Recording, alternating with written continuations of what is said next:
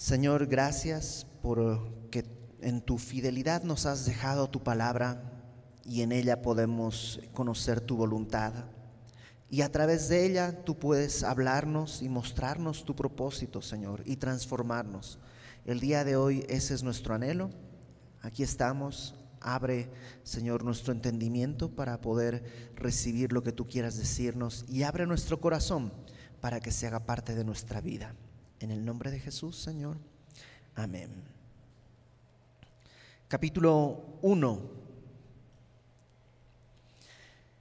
Dice, versículo 9, que es donde nos toca arrancar el día de hoy. Por lo cual, y siempre que leemos una frase así, tenemos que regresarnos un poco porque está llegando a una conclusión, ¿no?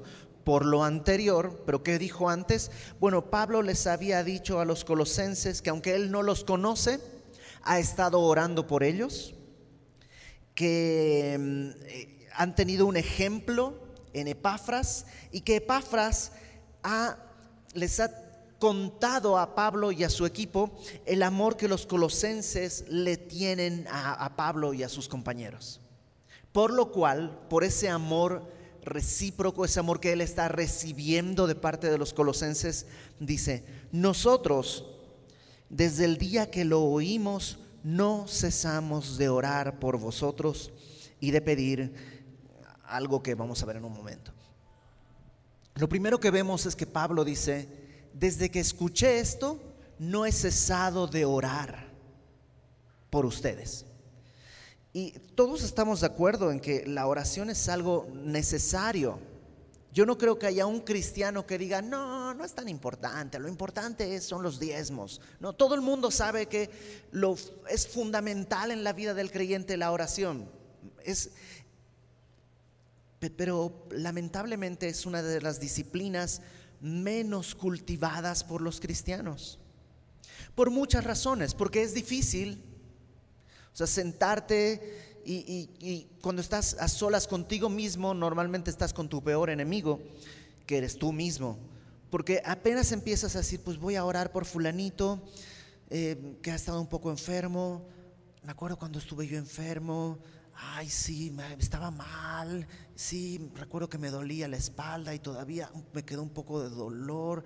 Yo creo que tengo que ir al doctor, pero esta quincena no sé si me alcance, porque justo tuvimos que cambiarle las ruedas al coche y el coche, ¿qué año? Ya me toca verificar este, qué, día es. Y así tú solito te saboteas. O sea, nosotros, pues orar es ir contra nuestra propia naturaleza, que es buscar las cosas. La oración revela nuestra necesidad de alguien que es superior a nosotros. En inglés hay una frase que es, eh, eh, suena, mejor en inglés que en español, pero en inglés se dice, the proud don't pray. El orgulloso no ora. Porque la oración implica humillación. Yo no lo puedo conseguir, necesito que tú, Señor, extiendas tu mano. Y ese orgullo nos aparta de la oración. Entonces ese es un problema. Otro problema es la multitud de cosas que tuviéramos que pedir. ¿Quiénes de aquí tienen en su lista de oración 10 cosas que piden normalmente? A ver, levanten la mano. ¿Quién tiene 10 cosas que pide? No te dé vergüenza, o sea, yo levanto, yo pido más de 10 cosas, ¿no? Este, ok. Entonces imagínate, 1, 2, 3, 4, como somos como 9, 10 personas. Por 10 son si yo tuviera que orar por tus peticiones, ahí ya tengo 100 cosas que pedir más mis propias oraciones. Y esos son solo los que tienen 10. Hay personas más modestas. Quienes tienen tres cosas que piden siempre. Aquí, ok, vamos igual. 1, 2, 3, 4, 5, 6, 7, otros tantos. Entonces, súmale a eso más las cosas naturales de la iglesia, más ¿En qué momento podría hacer los quehaceres o las cosas cotidianas de la vida? No sería posible porque estaríamos todo el día pidiendo y pidiendo y orando y orando. Y ahora súmale las cosas que tenemos que agradecer. ¿Quién tiene más de 10 cosas que agradecer? Ok, entonces ahora hay que invertir tiempo en agradecer. Entonces, ante esa situación, pues más fácil es no orar lamentablemente, porque es tan abrumadora, porque nos sentimos tan tan abrumados por la cantidad de cosas que hay que orar. Pero Pablo sí oraba. ¿Cómo y no solo por los colosenses, a los filipenses también les pide y, y, también les dice a los corintios y él está orando por sus necesidades y dice que por todas las iglesias. ¿Cómo oraba Pablo? Y eso es lo que vamos a ver el día de hoy, porque Pablo simplifica todo de una manera en la que podemos orar así. Y esta oración que Pablo nos va a enseñar es una oración que podemos poner en manos de Dios e interceder por nosotros mismos, pero también es una oración que puede servir para interceder por cualquier persona, porque todos necesitamos esto. Así que cuando te sientas como abrumado de no sé por dónde empezar a orar, comienza por esto. Y si te quedas solo orando esto, créeme, será suficiente. Entonces Pablo dice, no es cesado de orar por ustedes y de pedir, ¿qué cosa? Pablo va a pedir dos cosas básicamente. La primera está ahí en el versículo 9, que seáis llenos del conocimiento de su voluntad. ¿Quién no necesita saber de la voluntad de Dios? Todos necesitamos. ¿Qué querrá Dios? Querrá Dios que siga en este trabajo, querrá que me cambie de trabajo, querrá que me cambie de casa, querrá que me cambie de ciudad, querrá que, que me case, querrá que me case con este o con esta, querrá que, o sea, todas las decisiones, no importa la edad en la que tú vivas, si pudiéramos saber la voluntad de Dios, sí o no, que sería todo más sencillo. Eso es lo que decimos. Porque en realidad la voluntad de Dios ya nos fue revelada. ¿Dónde está la voluntad de Dios? En la Biblia. Todo lo que Dios quiere que nosotros sepamos de su voluntad está aquí. Ahora, los colosenses no tenían Biblia, recién se estaba escribiendo. Entonces Pablo ora que conozcan, pero no solo que conozcan, ¿qué es lo que dice?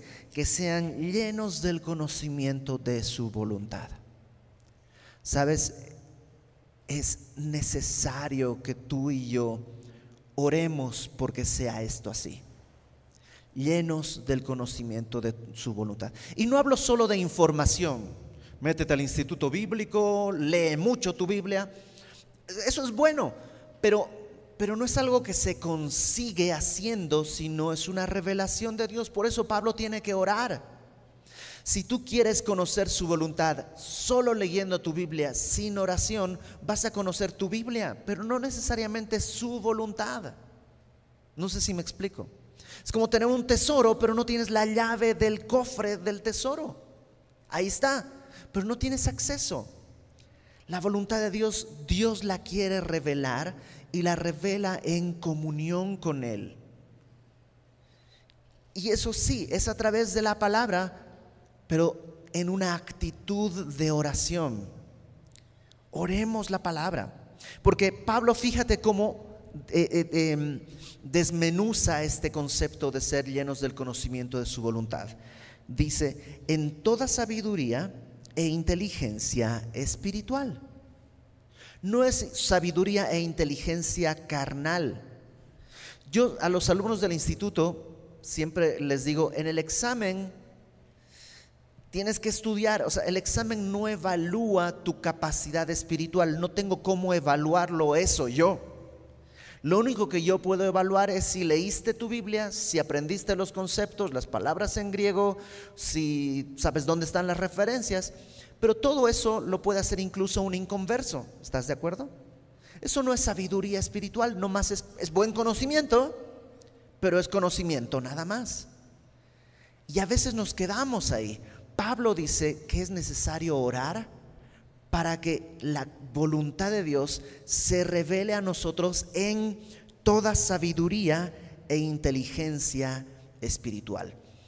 Y sé que hay muchos intentos de tratar de decir, ¿qué será sabiduría y qué será inteligencia espiritual? Y como que en internet tú te pones a buscar y hay muchas definiciones.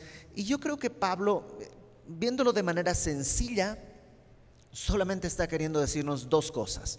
Necesitas saber qué hacer, eso es inteligencia, y poder aplicarlo a tu vida, eso es sabiduría. O sea, leer mi Biblia me debería revelar su voluntad para saber qué hacer y poder aplicarlo en mi vida. Todos, lamentablemente, conocemos a alguien que sabe mucho de la Biblia, tiene muchos años en el Evangelio, pero no se nota. Vive igual que un inconverso, nada más que tiene un lenguaje bíblico. ¿Eso qué le, le está faltando? ¿Información? No, no, no, tiene toda la información. Le falta inteligencia y sabiduría espiritual en el conocimiento de la voluntad de Dios. Porque estas cosas el conocimiento de la voluntad de Dios en toda sabiduría e inteligencia, fíjate para qué sirven, versículo 10. Número uno, para que andéis como es digno del Señor. Para andar como es digno. Ah, ¿Será que cuando te dan una beca, te exigen un mínimo de calificación para poder mantener esa beca. ¿Sí o no? Si tienes menos calificación, pues no eres digno de mantener esa beca, por la razón que sea. En el colegio donde yo estudiaba, en aquella época en, mi país, se calificaba sobre 7, no sobre 10. Ahora creo que ya es sobre 10, pero digamos 7 era la nota máxima. Y en cualquier colegio, si tienes menos de la mitad, 3.5, repruebas. En mi colegio, la calificación mínima era 6. Si tenías menos de 6, entre 5 y 6, entrabas a condicionante el próximo año. Todas tus calificaciones tenían que ser arriba de 6 para poder permanecer en la escuela. Era una escuela de gobierno que tenía un programa de arte intensivo, entonces éramos muy pocos alumnos. En toda de primaria a prepa éramos 300 en total. Entonces éramos muy poquitos alumnos. Mi generación fuimos creo que 15. La generación de mi hermana fueron 9. Entonces era un grupo muy eran reducidos. Entonces, si tú bajabas tu calificación, te mandaban primeramente, si tenías entre 5 y 6, el próximo año podías entrar, pero era condicional. Debajo de 5 tenías que hacer un examen especial para poder permanecer en la escuela. ¿Por qué? Porque había un privilegio, que eran todas las clases de arte y cosas que había ahí. Bueno, ahora piensa, Dios nos ha llamado, nos ha visto, nos llamó y ahora lo que dice es, camina de acuerdo a la dignidad con la que fuiste llamado, eh, que andemos como es digno del Señor. En Efesios capítulo 4, perdón, capítulo 1, lo vimos hace poquito, Efesios capítulo 1, versículo 19 perdón, capítulo 2, versículo 19.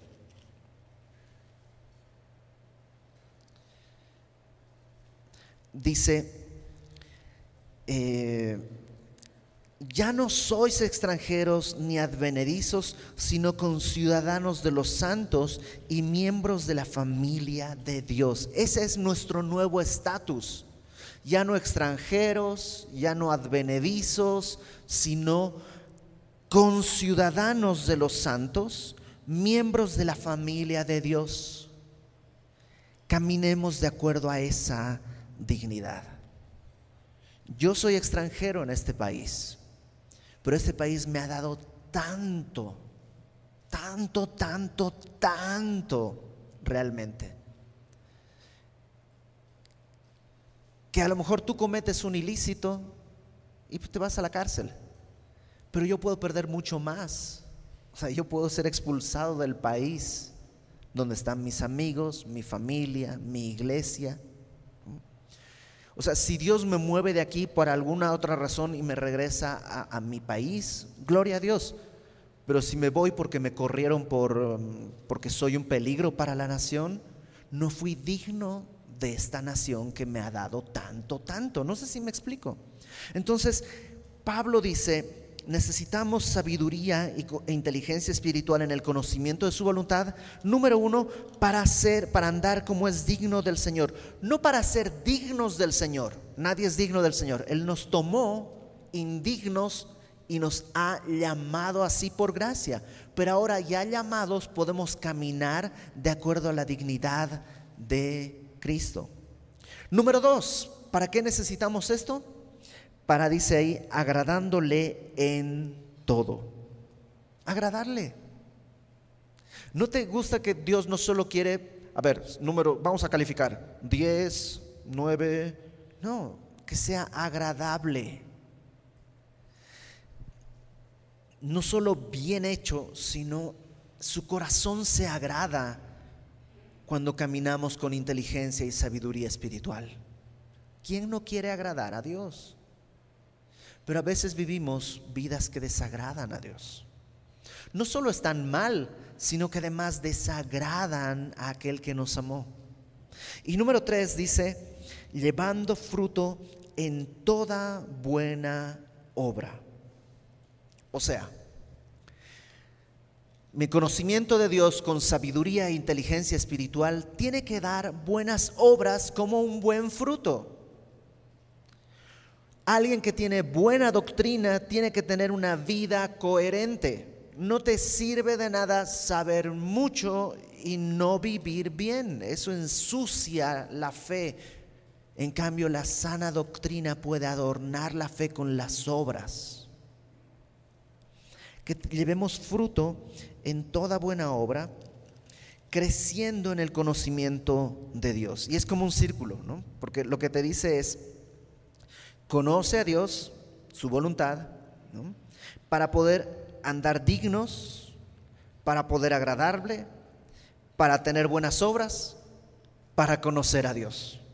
Y es como que volvemos a empezar, ¿no? Conocer a Dios para andar dignos del Señor, para agradarle, para hacer buenas obras, para conocer a Dios, para andar según su dignidad, para agradarle, para tener buenas obras, para conocer a Dios. Y, es, de eso se trata la vida. ¿Quién no necesita eso? Y Pablo dice, yo oro porque ustedes tengan eso. Entonces, en la semana, si te acuerdas de mí, ora esto por mí. O sea, puedes orar porque tenga una mansión y te lo voy a agradecer. Sería maravilloso. Puedes orar porque mm, pueda ir a visitar a mi familia en Bolivia. Sería maravilloso.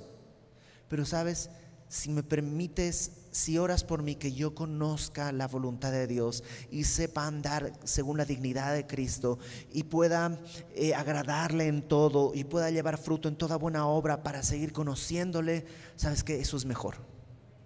Eso es mucho mejor. Entonces, toda, ¿te acuerdas que decíamos cuántas peticiones había y todo? Lo resumimos en una. Y como no hay primera sin segunda, Vamos a ver la segunda, versículo 11. ¿Qué es lo otro que pide Pablo? Fortalecidos con todo poder, conforme a la potencia de su gloria. Lo primero que pide Pablo es que conozcan su voluntad. Lo segundo que pide Pablo es que sean fortalecidos con todo su poder. Sabiduría y fortaleza.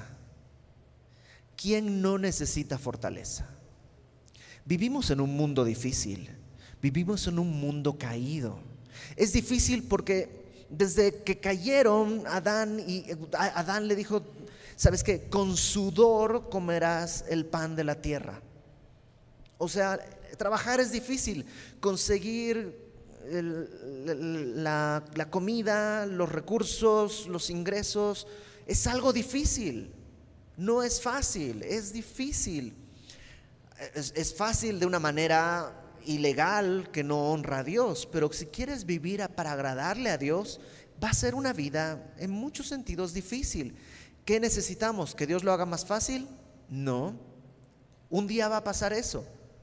Pero lo que ahora necesitamos es fortaleza, ser fortalecidos, poder tener la fuerza que excede nuestra fuerza. No habla de dominio propio solamente. No habla de tener autocontrol.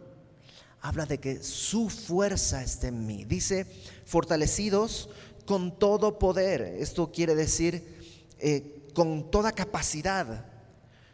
Y esta capacidad conforme a la potencia, la palabra potencia también se puede traducir como imperio de su gloria. Em, eh, una de las cosas que, no quiero entrar, no, estoy hablando de política, ¿ok? Así que los de la izquierda y los de la derecha pueden bajar sus mazos y martillos y balas. No, no voy a hablar de política, ¿va? Simplemente voy a hablar de algo que sucede. Los países más poderosos compraron más vacunas. Y los países que antes se llamaba del tercer mundo, de la periferia, en vías de desarrollo, ya ven que nomás cambian el nombre para describirnos.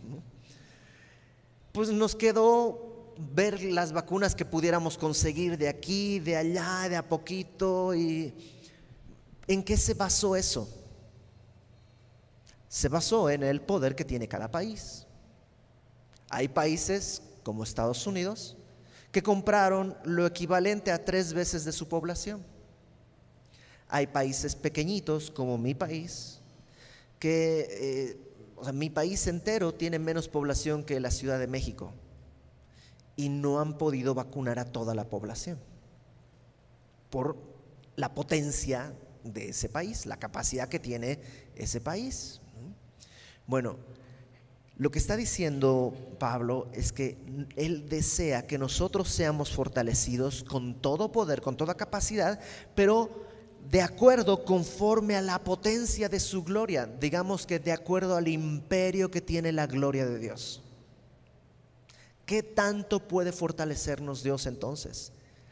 Si lo pasáramos a hablar como de vacunas, Dios puede comprar las vacunas de todo el mundo diez veces y ponerla en un segundo si Él quiere. Esa es la potencia de su gloria. Esa es la fortaleza que Dios quiere traer a cada creyente. Y que tú y yo estamos llamados a orar. ¿Quién de aquí no necesita la potencia del imperio mundial para resistir ciertas tentaciones? Ay, es que mi carácter.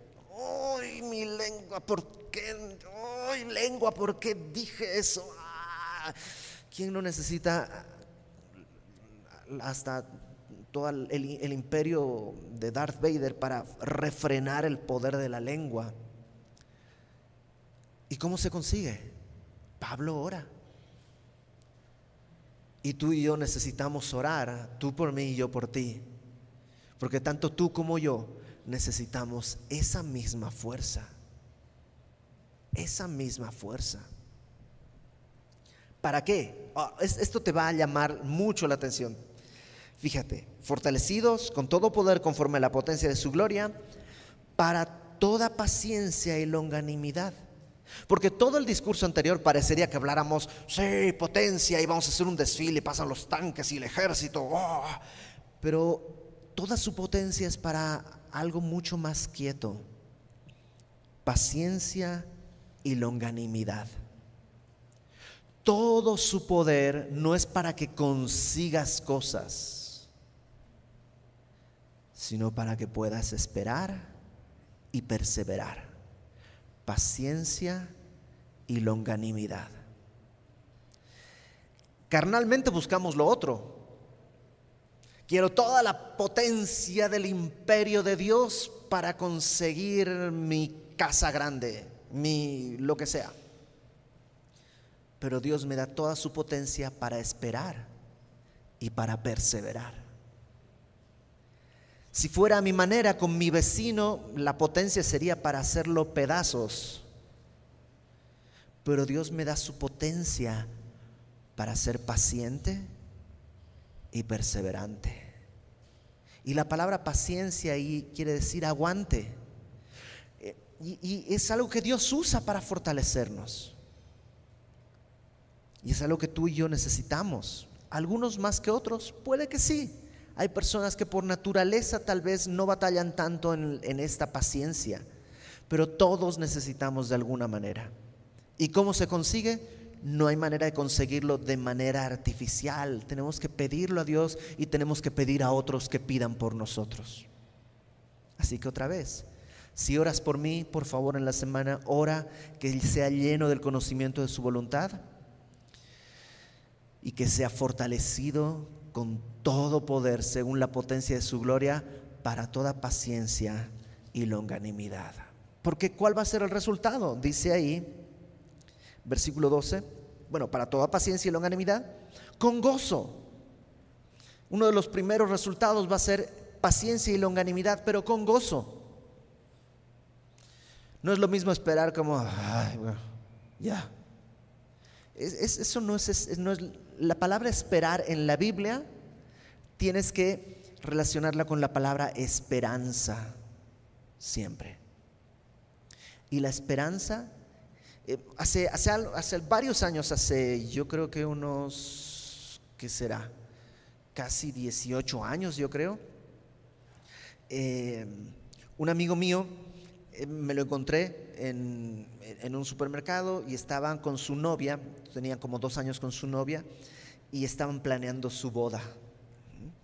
Y después platicando de, de, lo que iba a pasar, él me decía, es que Ibert, esta etapa en la que todavía no me caso, es la etapa de esperanza.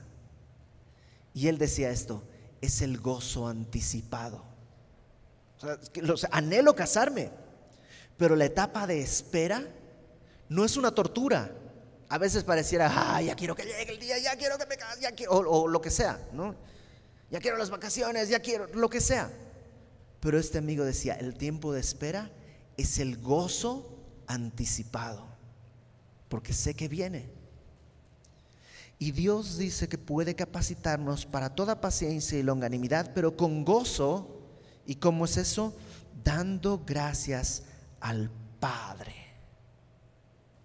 Una vida de gratitud es una vida que está reflejando gozo, paciencia y longanimidad. ¿Y cuántos de nosotros necesitamos aprender a ser agradecidos? Lo contrario de ser agradecido es ser insatisfecho ay, me falta, ay, no tengo, ay, quisiera, ay, ay, ay, y a, todos algo nos falta siempre. Pues sí, desde el día en que Adán y Eva comieron del fruto prohibido, la gloria de Dios se apartó de ellos y entonces se sintieron desnudos. Un minuto antes tenían todos los árboles a disposición, ahora todavía estaban, pero ya no es suficiente. Un minuto antes tenían toda la comunión con Dios, ahora eso está rota y entonces se sienten desnudos y temerosos. La gloria que los vestía, que les permitía sentirse vestidos, aunque estuvieran desnudos, se había apartado. Y empezó la vida insatisfecha. Y Dios puede revertir eso. Oremos por eso. Ahora Pablo, un poco tal vez pensando en, les voy a dar unas razones por las cuales estar agradecidos. Dice, dando gracias al Padre que nos hizo, número uno, aptos para participar de la herencia de los santos en luz. Nos hizo aptos para participar de la herencia de los santos en luz. Lo primero que tenemos que ver es que Pablo pide que tengan más conocimiento de la voluntad y que sean más fortalecidos pero no pide que sean más aptos. Porque nadie puede ser más apto que lo que Cristo ya hizo por nosotros en la cruz. Ya eres apto al creer en Cristo, ya eres apto para qué? Para participar de la herencia. ¿Quién no quisiera participar de la herencia del señor Slim? O de Jeff Bezos ahora que se acaba de ir al espacio, ¿no? Señor, que me adopte, aunque sea como mascota. ¿no? Bueno, Dios nos hizo aptos para participar, o sea, no somos usurpadores. Nos adoptó en su familia para poder participar de su herencia. Número dos, el cual nos ha librado de la potestad de las tinieblas y trasladado al reino de su amado Hijo. Sabes, antes éramos esclavos de la oscuridad. No parecía, pues sí, estábamos con los ojos cerrados y con los ojos cerrados no se nota mucho si hay luz o si hay oscuridad. Pero cuando nos abrió los ojos, vimos que estábamos en la oscuridad, nos arrancó de las tinieblas, Dice, nos ha librado de la potestad. La palabra potestad es la autoridad. Las tinieblas tenían autoridad sobre nosotros. Nos arrancó de las tinieblas y nos llevó al reino de su amado Hijo. Ahora la autoridad ya no la tienen las tinieblas, sino Dios mismo. Y número tres, número uno dijimos, nos ha hecho aptos para participar de la herencia de los santos en luz. Número dos, nos ha sacado de la potestad de las tinieblas y nos ha llevado al reino de su amado Hijo. Número tres, en quien tenemos redención por su sangre, el perdón de pecados. La palabra redención en griego es apolutrosis, que quiere decir el pago, pero habla de un pago por un rescate. Y se utilizaba cuando tú, por ejemplo, comprabas un esclavo para dejarlo libre. Y Cristo hizo eso. Nos redimió, es decir, pagó con su sangre, dice ahí, para que fuésemos libres. Tres razones por las cuales poder dar gracias, por las cuales tener gozo, por las cuales poder tener paciencia y longanimidad, según la potencia de su gloria, de acuerdo a su misericordia cuando nos fortalece. Y esto no es solo los colosenses, esto es para ti y para mí. Así que esta semana yo te animo, ora esto por ti. Pídele, Señor, hazme lleno del conocimiento de tu voluntad y fortaléceme. Es más, si no te acuerdas del resto, agarras tu Biblia y lo lees. Y si no tienes Biblia ahí, Señor, pues así como vimos el domingo, no me acuerdo qué había, pero me acuerdo que era lleno de su voluntad, del conocimiento de tu voluntad y fortalecido según tu potencia, según tu imperio. Señor, haz esa obra en mí. Y luego empieza a orar eso por tu esposo, por tu esposa, por tus hijos, por tus vecinos, por tu iglesia, por tus hermanos. Solo dos cosas por cada uno de nosotros. ¿Y esto por qué puede ser posible? Porque nuestro pecado fue cubierto en la cruz del Calvario. Y eso es lo que el día de hoy vamos a recordar, porque el día de hoy nos toca celebrar la cena del Señor. Vamos a orar. Señor, gracias. Gracias por tu amor, Señor. ¿Y cómo más podríamos terminar de estudiar esta porción sino pidiéndote exactamente esto, Señor? Haznos llenos del conocimiento de tu voluntad pero no en datos e información, sino en toda sabiduría e inteligencia espiritual, para que podamos, Señor, andar como es digno de tu señorío, de tu naturaleza, para que podamos agradarte en todo, para que podamos llevar fruto en toda buena obra y así glorificarte.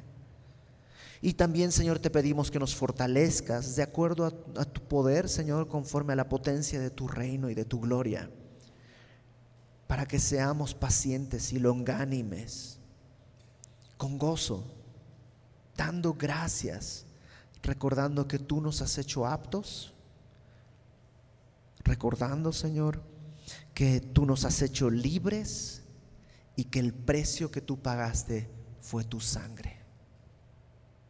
Que no se olvide en nuestro corazón, que no se olvide en nuestro entendimiento de la gran obra que tú hiciste por nosotros y que podamos así glorificarte. En el nombre de Jesús, Señor. Amén.